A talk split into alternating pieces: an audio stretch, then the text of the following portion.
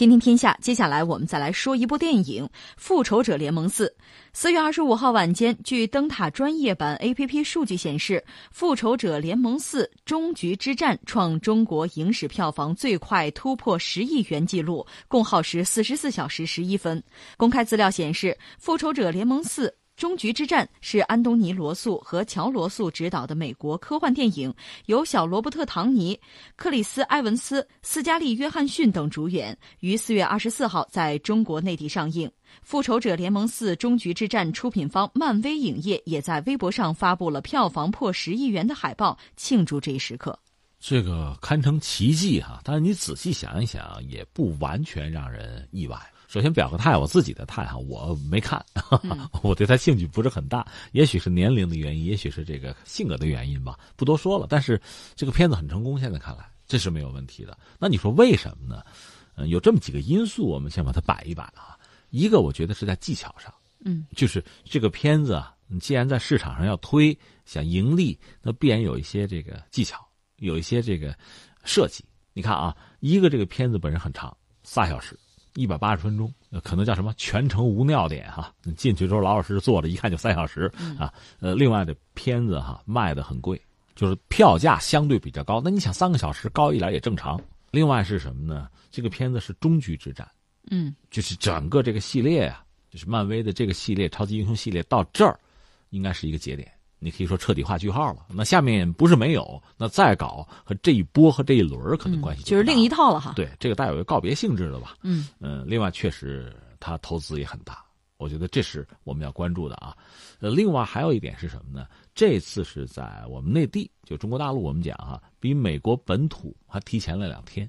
对，以前是什么概念呢？美国本土嘛，人美国人拍的片子，人家先上映，先在北美上映。我们这儿呢，哎呀，三天两头的就盼着，然后呢，很多人看看有剧透，嗯啊，一句两句的，有什么剧照，有什么片段，嗯，哎呀，让你看的这个心痒不止。哎，这回好了，咱先尝尝鲜儿。对，这个可能就是我们讲这一系列的技巧上的设计，就是针对市场的，针对中国市场的这一系列的设计，看来是奏效了。这是一个。另外，除了技巧以外，我觉得还有什么呢？要不就用情怀这个词儿，因为它毕竟这十年时间吧，很多中国的年轻人是漫威伴随着成长的，超级英雄伴随着成长的。对，他是有某种情怀和说怎么说呢？就是自己成长的这个过程之中，对自己的某一些时间节点的回忆和漫威的影片，等于说是很巧的捆绑在一起了。这让我想起。魔兽，大家记得魔兽那部电影本来是个游戏，拍成个电影，你说那能拍成什么呀？嗯，很多这个影迷是拿着自己的道具，抱个锤子就去看电影去了，就像小孩子抱着自己心爱的玩具睡觉一样。嗯，哎，我就问你，被窝里你抱着你这个大飞机有什么意义吗？还硌得疼呢，对吧？不，它满足了心理上的需求。对，所以说这部电影它是有那种明显的粉丝电影的特性。对，所以整个我们看最终是成功的。刚才我们讲这一系列因素叠加在一起，当然你要愿意分析的话，还包括就是漫威本身，它作为这个情节啊、剧情啊、人物的设定啊、设计，它是有自己的，应该说是相当高的水准的。就是你不喜欢，你要我不喜欢，那没办法。你要喜欢，你就着了道，你就钻进去出不来了。这是一类东西。另外，作为大片它的投入，呃，演技，包括这个后期电脑的这个特技这制作，这个应该讲是无可挑剔的。嗯嗯，就这些因素叠加累积在一起，最后带来票房一个巨大的一个突破，确实令人瞠目。一部电影就是这么个状况，这投资是挺值的，是吧？我们感觉。但是我也说个但是啊，就是因为刚才我们说的这一系列的因素。这搞不好就这么一哆嗦吧，嗯，对吧？您是不是也会怀疑，就是这部电影票房会后续乏力？呃，另外就是这部电影就算这样了，就是赢家通吃了吧？嗯，那你再拍的话，那恐怕就是你再跟我说情怀，那我就不会抱着锤子去了，对吧？我觉得就是他让我也告别了我。就是曾经的一段青葱岁月啊，呃，一段个人的经历，那就是这样，都告别了啊，这也是有始有终了啊，都有始有终了。你要再搞，那可能这这批漫威迷真的就该成家立业，有自己的生活了。那你说我再拍超级英雄，那就是我儿子看的问题了，可能就是这样了。所以就这可能带有最后一哆嗦的性质，这显然不是一个常态。只是这么一锤子买卖。我有这种感觉，不知道漫威迷是不是同意我的这个判断？嗯，呃，来关注一下哈。根据灯塔专业版实时数据说，《复仇者联盟四：终局之战》的城市累计票房第一是上海，那排名第二到第五呢，依次是北京、广州、深圳、成都。如果简单用当日票房收入除以当天观影人次，得出平均每人次观影花费的话，那尽管这不够准确哈，但是也能够大致看出各地票价的高低。那目前票房前十的城市，平均每人次花费分别是：上海七十二块钱，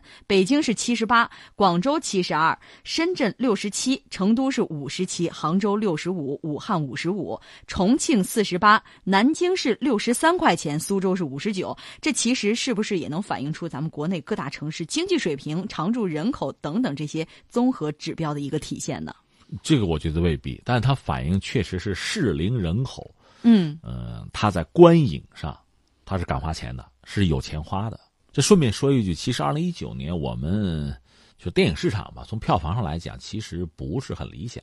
相对之前呢，可能呈现出一个停滞的局面，但是没想到这么一部片子出现，一时激起千层浪哈，又刺激了很多就是漫威迷和这个影迷的观影的热情吧。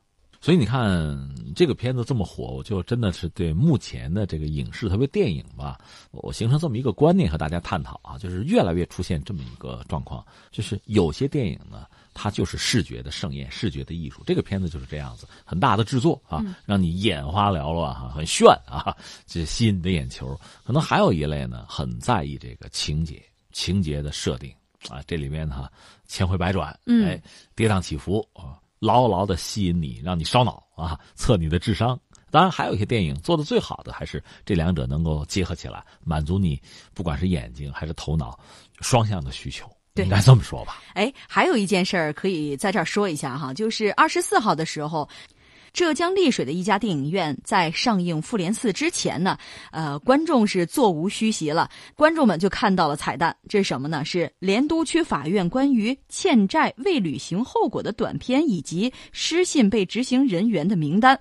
老赖蓝某啊，他知道自己被曝光之后，就赶到法院将欠款履行完毕。他的女儿周末要看电影了。挺有意思的一件事儿哈，然后所以说我就看见很多网友就说说，哎呀，建议这种做法呢还是值得推广。